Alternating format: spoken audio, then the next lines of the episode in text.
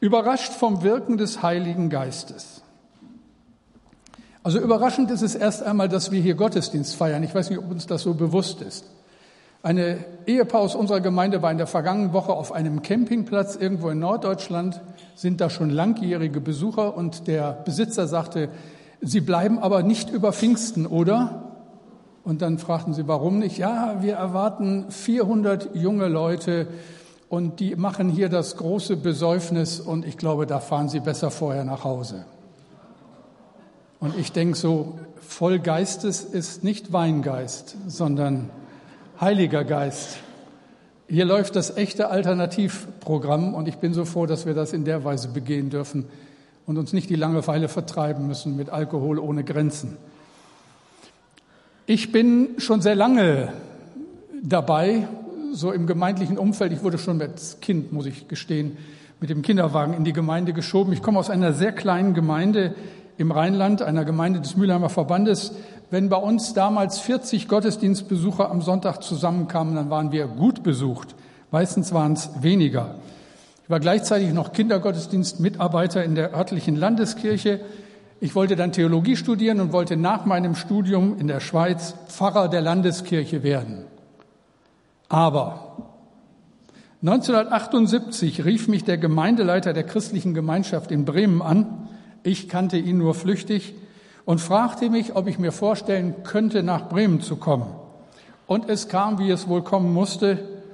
Der Anruf hat mich damals ohne Zweifel sehr überrascht. Das hatte ich so nicht erwartet, aber das liegt in der Natur der Sache und so sind wir beim Thema dieses Sonntags. Das Handeln des Heiligen Geistes in seiner Kirche und in unserem ganz persönlichen Leben. Hören wir davon. Alles fing vor 2000 Jahren mit einer Überraschung an. Apostelgeschichte 2, 1 bis 7. Am Pfingsttag waren alle versammelt.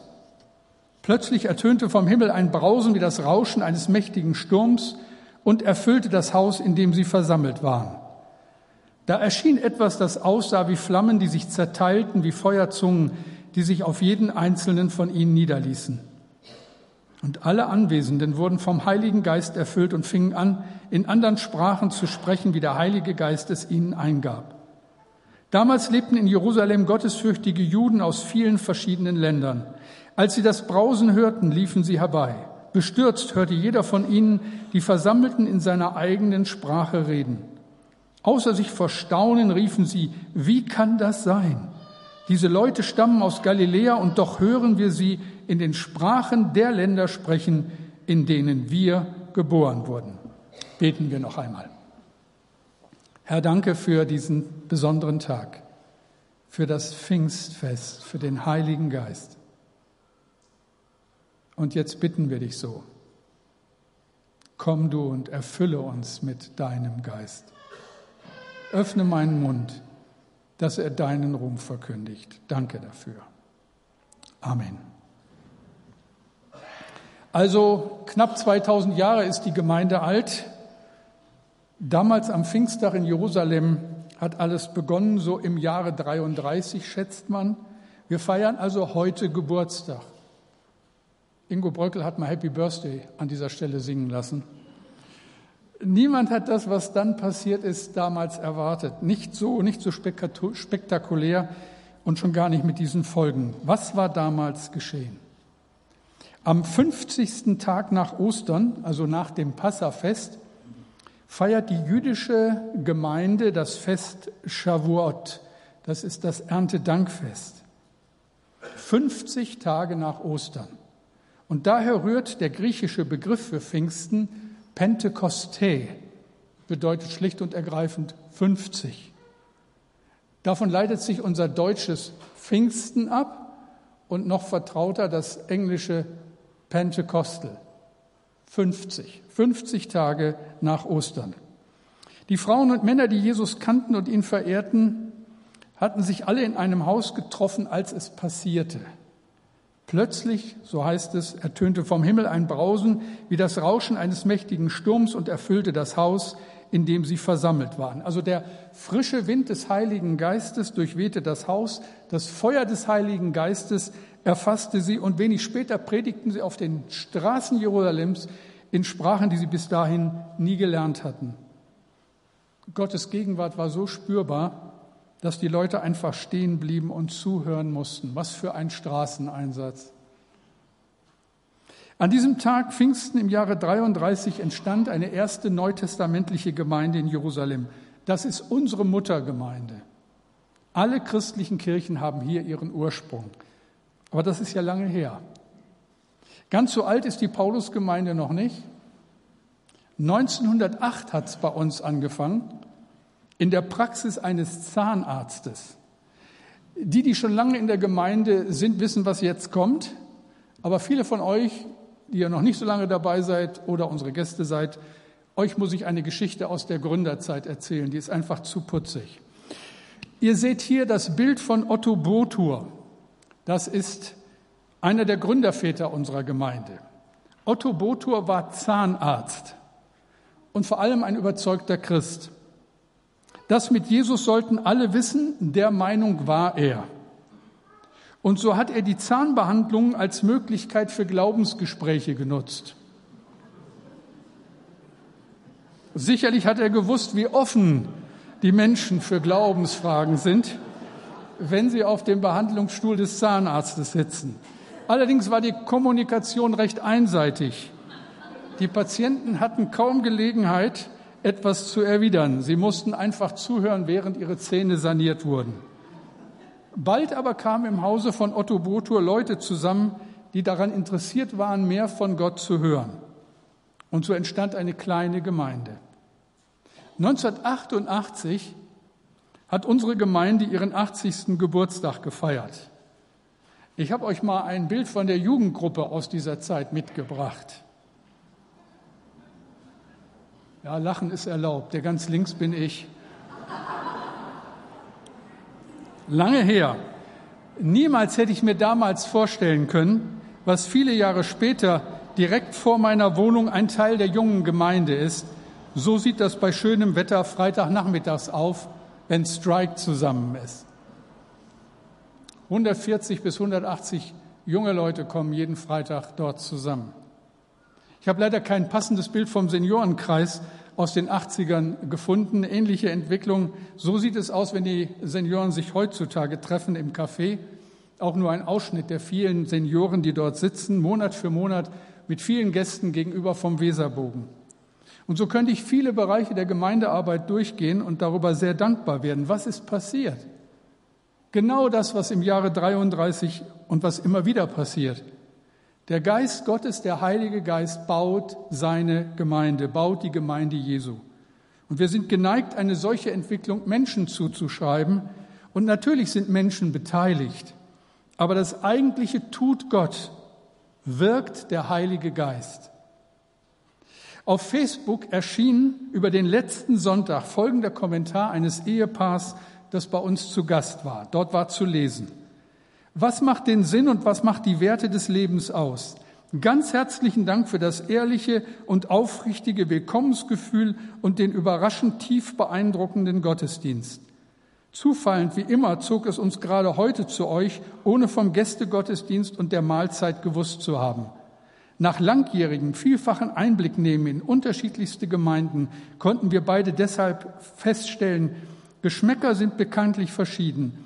Aber hier fühlte es sich zumindest für uns vom ersten Moment an wie Familie und Zuhause, wahrgenommen und verstanden, ohne bedrängt oder belehrt zu werden. So geht Gemeinde. Ah, da geht es einem so richtig runter, wenn man das liest.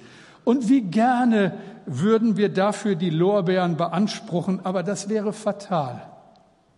Gottes guter Geist schenkt es, indem er Menschen in die Arbeit für das Reich Gottes ruft indem er die äußeren Bedingungen schafft, die eine solche Entwicklung möglich machen, indem er Menschen erweckt, sodass sie bereit sind, mit viel Kraft und Finanzen eine solche Arbeit möglich zu machen.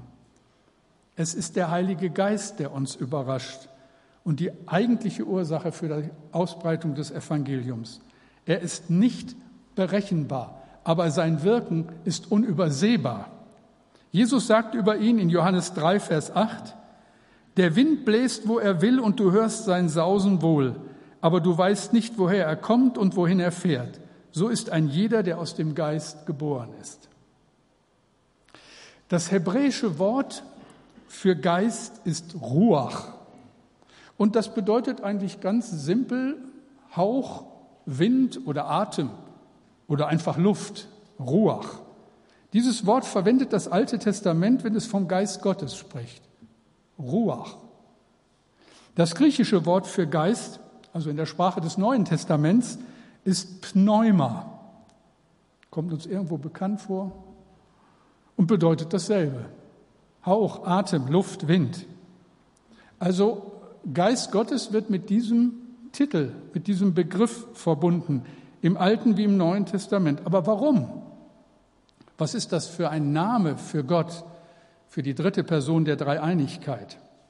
Vielleicht hilft uns ein Beispiel weiter. Ich finde Fliegen faszinierend und aufregend. Im letzten Herbst haben Esther und ich Gemeindeglieder besucht. Ich glaube, das sind die Gemeindeglieder, die am weitesten weg wohnen von hier in Nordschottland. Und wir sind geflogen über Amsterdam und Edinburgh. Und das war faszinierend wie immer. So, das kennt ihr das Prozedere, das Warten in der Abflughalle, das Gewusel auf dem Flughafengelände, wo alle Maschinen versorgt und betankt werden, das Boarding und dann der Start. Immer wieder ein besonderes Erlebnis und immer wieder frage ich mich aufs Neue, wieso fliegt dieses Ding? Wer trägt diesen Vogel? Wieso fliegt so ein Riesenteil? Bei uns war es nur ein A300, der ist schon groß genug, aber erst der A380, mit dem ist Ingo nach Indonesien das letzte Mal geflogen, der hat ein Landegewicht von 391.000 Kilogramm. Jetzt erklär mir doch mal einer, warum der nicht runterfällt. Wer trägt solch ein Flugzeug? So unvorstellbar das eigentlich klingt, es ist die Luft. Es hängt mit dem sogenannten Bernoulli-Effekt zusammen. Jetzt kommt Physik am Pfingstsonntag, aber nur für Laien. Also kurz gefasst, die Flügelunterseite des Flugzeugs ist fast gerade, während die Oberseite gewölbt ist. Der Luftstrom hat unten einen kürzeren Weg als oben, das heißt, oben strömt die Luft schneller. Nach Bernoulli heißt das nichts anderes, als dass der Druck oben geringer ist als unten. Es entsteht also ein Auftrieb. Und es ist schon faszinierend. Etwas, was wir nicht einmal sehen können, trägt uns und 200 andere Leute in 8000 Meter Höhe bis nach Schottland und wieder zurück. Bernoulli-Effekt verstehe ich immer noch nicht, aber scheint zu klappen. Das Flugzeug wird getragen durch die Luft mit unglaublicher Kraft.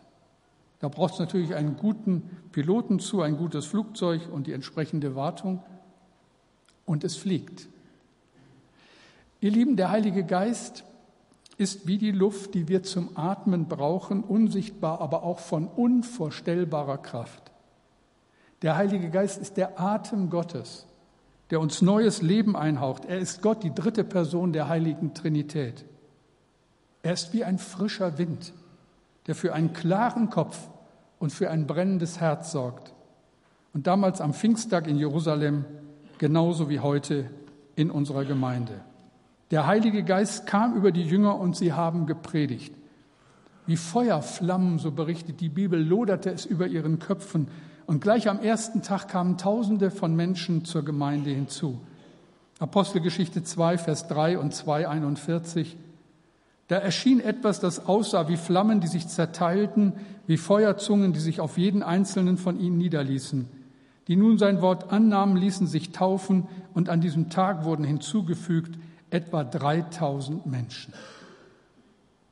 In den, Wochen, in den kommenden Wochen und Monaten werden über 300.000 Exemplare einer missionarischen Zeitung in Bremen verteilt.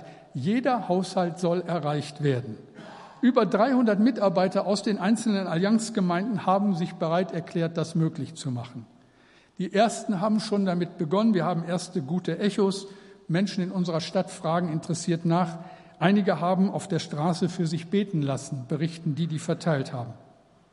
Einer der Männer aus meinem Hauskreis hat gleich 650 Exemplare verteilt und sah danach richtig glücklich aus.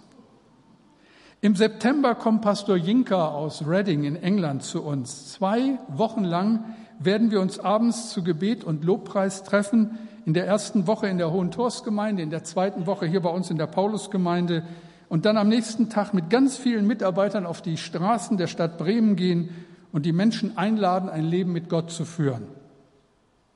Das haben wir vor. Und wieder ist es so, wie es oft war. Ich weiß nicht, wie es euch mit sowas geht. Die Erwartungen sind ganz verschieden. Die Geschmäcker auch. Die Zeitung, wer sie schon gesehen hat, naja, die hätten wir vielleicht besser gemacht. Straßenevangelisation, naja, es gibt effektivere Möglichkeiten, Menschen einzuladen, einzuladen. Schließlich will man nicht verwechselt werden mit den Zeugen Jehovas. Luft trägt nicht. Oder doch? Die Frage ist doch, was trauen wir dem Heiligen Geist zu? Wisst ihr, in England und Belgien sind in den letzten zwei Jahren namentlich erfasst Tausende von Menschen auf den Straßen Christen geworden durch diese Einsätze. Was in Reading, in Southampton, in Lille und in vielen anderen Städten passiert ist, ist eigentlich unmöglich, kaum zu glauben, aber wohl doch wahr. Als es am Pfingsttag zur Ausgießung des Heiligen Geistes kommt, sind die Folgen unübersehbar. Die Jünger allen voran, Petrus, fangen an zu predigen. Der Heilige Geist tut sein Werk und die Zuhörer reagieren so, wie wir uns das so gerne als Verkündiger wünschen, jedes Mal, wenn wir zum Glauben einladen. Die, die zuhören, fragen, aufgeschreckt, verunsichert, interessiert und schlussendlich berührt, ihr Männer, liebe Brüder, was sollen wir tun? Ah, Mann, die Frage wünsche ich mir mehr. Da gebe ich gerne meine Freizeit für hin, um die zu beantworten. Ihr Männer, liebe Brüder, was sollen wir tun? Eine herrliche Frage. Und dann erklären ihnen die Jünger, wie man Christ wird. Und 3000 Menschen bilden die erste Gemeinde. Unglaublich, aber wahr. Das, ihr Lieben, ist die Kraft des Heiligen Geistes. Eine Zwischenbemerkung an dieser Stelle. Diese Kraft scheint im Neuen Testament immer nach außen gerichtet zu sein. Christen machen so leicht den Fehler, im Heiligen Geist nur die Belebung ihrer persönlichen Frömmigkeit zu sehen. Aber bitte denkt daran, was Jesus bei seinem Abschied über den Heiligen Geist gesagt hat. Apostelgeschichte 1, Vers 8. Ihr werdet die Kraft des Heiligen Geistes empfangen, der auf euch kommen wird, und werdet meine Zeugen sein in Jerusalem und in ganz Judäa und Samarien und bis an das Ende der Erde. Warum empfangen die Jünger den Heiligen Geist? Neben allem, was das bedeutet an persönlicher Zuwendung Gottes, doch vor allen Dingen darum, Zeugen zu sein. Menschen, die nun nicht mehr schweigen können von dem, was Jesus ihnen bedeutet, die reden müssen. Der Heilige Geist, die dritte Person der Dreieinigkeit, hat eine Kraft, die man nicht sieht, die man aber sehr wohl spürt. Dem gehen wir noch ein bisschen nach. Hier heißt es ja, plötzlich ertönte vom Himmel ein Brausen wie das Rauschen eines mächtigen Sturms und erfüllte das Haus, in dem sie versammelt waren. Plötzlich, unerwartet, nicht planbar, aber immer das Echo auf nachhaltige Gebete. Das lehrt uns die Kirchengeschichte. Und so stellen wir fest, der Heilige Geist wirkt nicht zuletzt an den Leuten, die Jesus noch nicht kennen. Bevor Jesus diese Erde verlassen hatte, hat er den Heiligen Geist angekündigt. Und er beschreibt, was Gottes Geist tun wird, unter anderem so. Johannes 16, Vers 8. Und wenn er kommt, wird er der Welt die Augen auftun über die Sünde und über die Gerechtigkeit und über das Gericht. Wisst ihr, wir können und wir wollen niemanden bekehren. Das kann ich gar nicht oft genug betonen. Wir kommen so deutlich an unsere Grenzen, sollten wir es versuchen. Wir laden Menschen in die Gottesdienste ein, aber haben es überhaupt nicht in der Hand, ob sie kommen. Und wenn sie kommen, ist es nicht sichergestellt, dass sie wiederkommen. Menschen reagieren berührt oder distanziert, ablehnend oder begeistert. Aber was muss passieren, bis ein Mensch sagt, Herr Jesus, ich bin ein Sünder, ohne dich bin ich verloren. Was muss ich tun, um gerettet zu werden? Und hier und da passiert es dann. Ein Mensch wird von neuem geboren, wird Christ. Eine Geschichte, die mich sehr beeindruckt hat in diesen Tagen. Ich habe sie in der letzten Woche gelesen. Sabine Rehkopf, 62 Jahre alt, wohnt in Nörten-Hardenberg und war eine Zeit lang Geistheilerin. Wenn sie Menschen die Hände auflegte, wurden sie gesund. Aber es ging ihr dabei nicht gut. Sie hatte mit unerklärlichen Angstzuständen zu kämpfen, konnte monatelang nicht schlafen und fühlte sich in der Nacht von unsichtbaren Händen gewürgt. In ihrer Not erinnerte sie sich an ihre Zeit als Kind im Kindergottesdienst. Sie bat Gott um Hilfe, doch es wurde alles zunächst einmal nur noch schlimmer. Da kam eines Tages ihr 13-jähriger Sohn Alexander von der Schule nach Hause und zeigte ihr ein neues Testament, das er geschenkt bekommen hatte. Er las es und fühlte sich so angesprochen, dass er Christ wurde. Seiner Mutter schrieb er das Vaterunser auf einen Zettel und klebte es auf den Küchenschrank. Sein Kommentar, das wird dir helfen.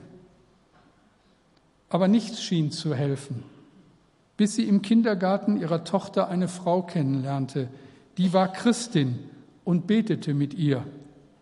Und etwas Unerklärliches geschah. Sabine Rehkopf verstand plötzlich, dass Jesus für sie gestorben war. Sie wurde noch am selben Tag Christin und konnte das erste Mal seit langer Zeit wieder ruhig schlafen. Laut dem Nachrichtenmagazin, in dem ich ihre Geschichte letzte Woche las, ließ sie sich in einer Gemeinde des Mülheimer Verbandes taufen und ist bis heute dort Mitglied. Halleluja. Das ist das Werk des Heiligen Geistes. Das ist faszinierend. Das ist nicht unser Werk. Und deshalb haben wir, die Gemeindeleitung, alle Mitarbeiter und hoffentlich jeder, der sich zu dieser Gemeinde zählt, den einen Wunsch. Wir wünschen uns, beten dafür, dass der Heilige Geist in unserer Gemeinde aus Leuten, die Gott nicht kennen, fröhliche und glaubwürdige Jünger Jesu macht. Der Heilige Geist wirkt an den Menschen, die Gott noch nicht kennen, und er wirkt an denen, die Kinder Gottes sind, also an denen, die schon lange zur Gemeinde gehören. Noch einmal Johannes 16, weil da Jesus etwas Grundsätzliches zu seinem Auftrag in der Gemeinde sagt. Johannes 16, 13 bis 15. Wenn aber jener der Geist der Wahrheit kommen wird, wird er euch in alle Wahrheit leiten. Denn er wird nicht aus sich selbst reden, sondern was er hören wird, das wird er reden und was zukünftig ist, wird er euch verkündigen. Er wird mich verherrlichen, denn von dem Mein wird er es nehmen und euch verkündigen. An dieser Stelle gibt es für die Jünger Jesu einen wichtigen Hinweis. Ich denke, es ist letztlich ein Indiz für die geistliche Gesundheit einer Gemeinde. Der Heilige Geist führt in alle Wahrheit. Er führt. Und er hat eine Aufgabe. Jesus sagt, er wird mich verherrlichen, denn von dem mein wird er es nehmen und wird es euch verkündigen. Jesus sagt, er wird mich verherrlichen. Ich wünsche mir so, dass das zur Erkennungsmelodie unserer Gemeinde immer und immer wieder wird. Dass das klar ist für jeden, der sich zu dieser Gemeinde zählt. Wenn wir einen geistlichen Dienst tun, der nicht Jesus, sondern uns verherrlicht, dann ist dieser Dienst nicht Werk des Heiligen Geistes und hat keine Zukunft. Wenn wir die Gaben und Machterweisungen des Heiligen Geistes nur suchen, um unsere Frömmigkeit ein bisschen spektakulärer leben zu können, dann werden wir geistlichen Schaden nehmen. Wenn wir Pastoren und Älteste uns nicht für die Ehre Jesu einsetzen, dann wird der Heilige Geist uns die Vollmacht entziehen. Wenn wir in dieser Gemeinde mitarbeiten und dabei unsere Ehre suchen, wenn es um uns geht und nicht um ihn, wird der Heilige Geist seine Kraft von uns abziehen. Es ist die eindeutige Aussage der Heiligen Schrift. Der Heilige Geist verherrlicht Jesus. Er duldet nicht einmal, dass er im Mittelpunkt steht, obwohl er die dritte Person der heiligen Dreieinigkeit ist. Jesus wird verherrlicht, wenn der Heilige Geist in der Gemeinde wirkt. Und deshalb wünsche ich mir das eine immer und immer wieder, dass es in unserer Gemeinde um Jesus geht. Nächstes Jahr feiern wir den 110. Geburtstag der Paulusgemeinde.